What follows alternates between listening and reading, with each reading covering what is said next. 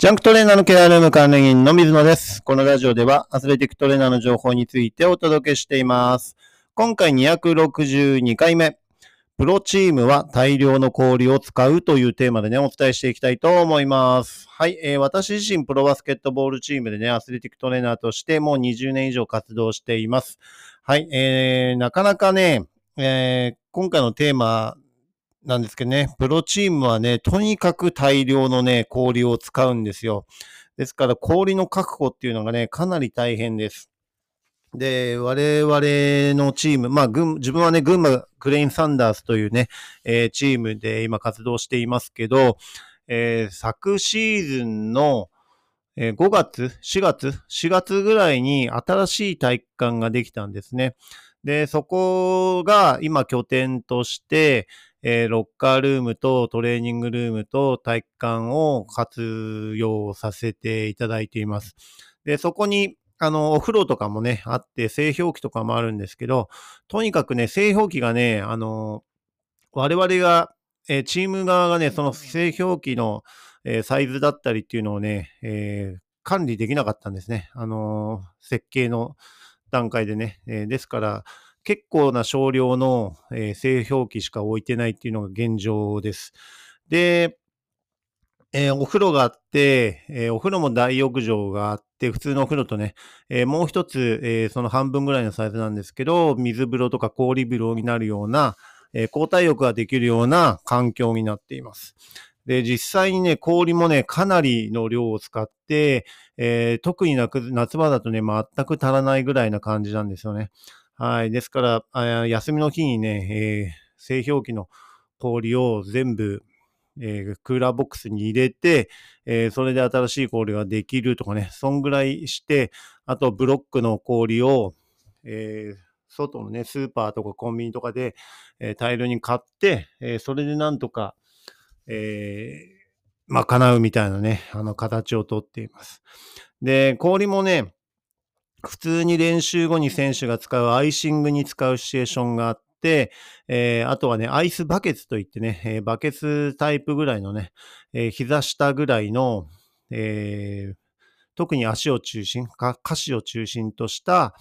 あの、部分をね、冷やすっていうアイスバケツっていうのに使う、えーものもあります。そしてアイスバスといってね、あの、その水風呂の中に氷をバーッと入れて、えー対応するっていう形なんですけど、とにかく氷が足らなくて、えーどうしようっていうところでね、あの、えーアイスバスを、その水風呂だと氷の量が大量に必要で、全然冷えないので、えー風呂のサイズが要は大きいから、あの、冷えないんですよね。ですから、あの、アイスバス用のね、えー小さいタイプのお風呂みたいなのを、えー遠征でも使えるように、一個は縦長のね、ゴミ箱みたいなやつと、もう一個はプールみたいな感じのね、あの、えー折りたたんで持ち運びとかもできるようなね、簡易的なプールみたいな、そういう、えーようなタイプの、えー二つをね、チームのお風呂場に置いて、えーやっています。はい。ですから、まあ、それで、えかなり氷の量を少なく抑える、抑えながらもキンキンにね、あの冷やすことができるっていうような形で、えーかなりクールダウンとしては、あの選手もね、えーかなり冷えるって言って喜んでくれてるような環境をようやく整えることができたっていう風になりました。やっぱりその環境によってもね、あの、大きな違いもちろんありますけど、我々の環境は、えーそのアイスバスに対して氷の量っていうかね、あの、氷を使用頻度に対して、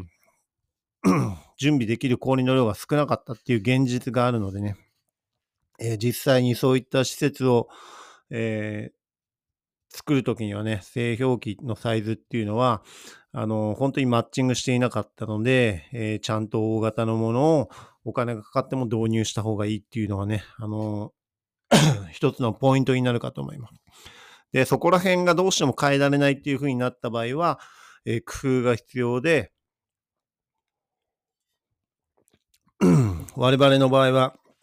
冷蔵庫があって、冷凍庫のスペースがあったので、そこでタッパーを使ってね、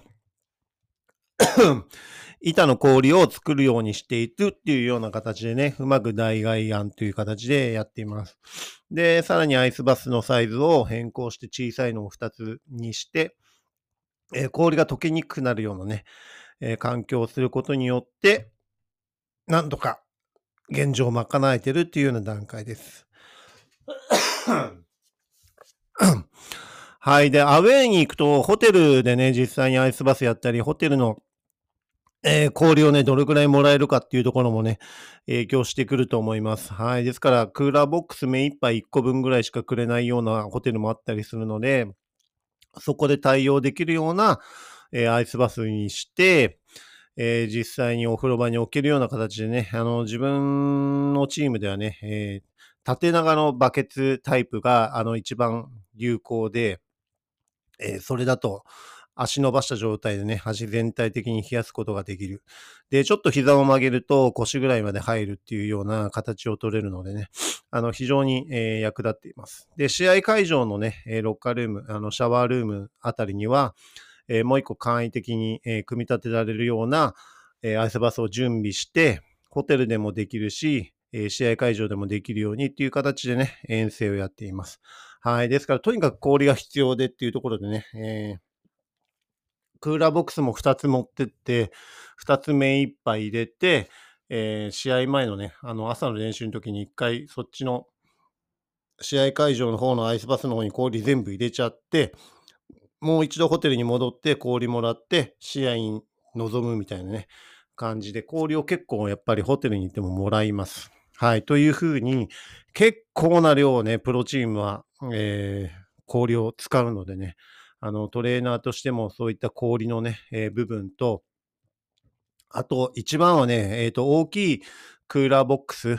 に氷を目いっぱい入れると結構な重さになるんですね。はい。それを持ち運んだりとかね、えー、氷をそっちのアイスバスの方に、えー、ダッと流し込むみたいな形で結構力作業になりますので、えー、自分の腰を痛めないようにね、あの、そういった部分で、えー、スクワット動作とかデッドリフトとかね、えそういうような、えトレーニングを行っていかないとね、自分の腰がやられてしまって、えぎっくり腰とかにね、遠征中になったら大変ですのでね、あの、まず自分自身の体が資本になるので、しっかり、強化しておくっていうところも一つトレーナーとしてはね、あの、やっておくべきことなのかなというふうに思います。とにかくトレーナーの仕事って肉体労働ばっかりなので、あの、いかにね、えー、もう自分も52歳ですけど、いかにその体力を維持するかっていうところも、あの、仕事効率とかね、えー、そういったところに影響しますのでね、あの、若者に負けないようにトレーニング、自分自身でもね、一生懸命やっていますけど、はい、とにかくそういった部分で体が資本になるのがトレーナーなので、えー、特にね、あの、これを聞いている若いトレーナーの方とかはね、あの、しっかりとトレーニングして、重たいものとか持ったりとかもね、あの、簡単にできるようにするっていうふうに、えー、知っておくのは一つなのかなっていうふうに思います。で、トレーナーって男も女も、えー、男女でね、えー、重たいもの、えー、チームの荷物とかね、運ぶのも変わんないと思うのでね、特に女性のトレーナーの場合は、えそういった部分でベースのね、えトレーニングとかをしっかりやっておかないと、あの、本当に、えしんどいだけの肉体労働になってしまいますのでね。はい。まずはしっかりと体力をつけておくっていうところも一つだと思います。はい、今回のテーマ、プロチームは大量の氷を使うというテーマでね、お伝えしました。次回のテーマとしては、キネシオタイプのテーピングの使用用途というテーマでね、お伝えしていきたいと思います。今回も最後まで聞いていただき、ありがとうございました。また次回もよろしくお願いします。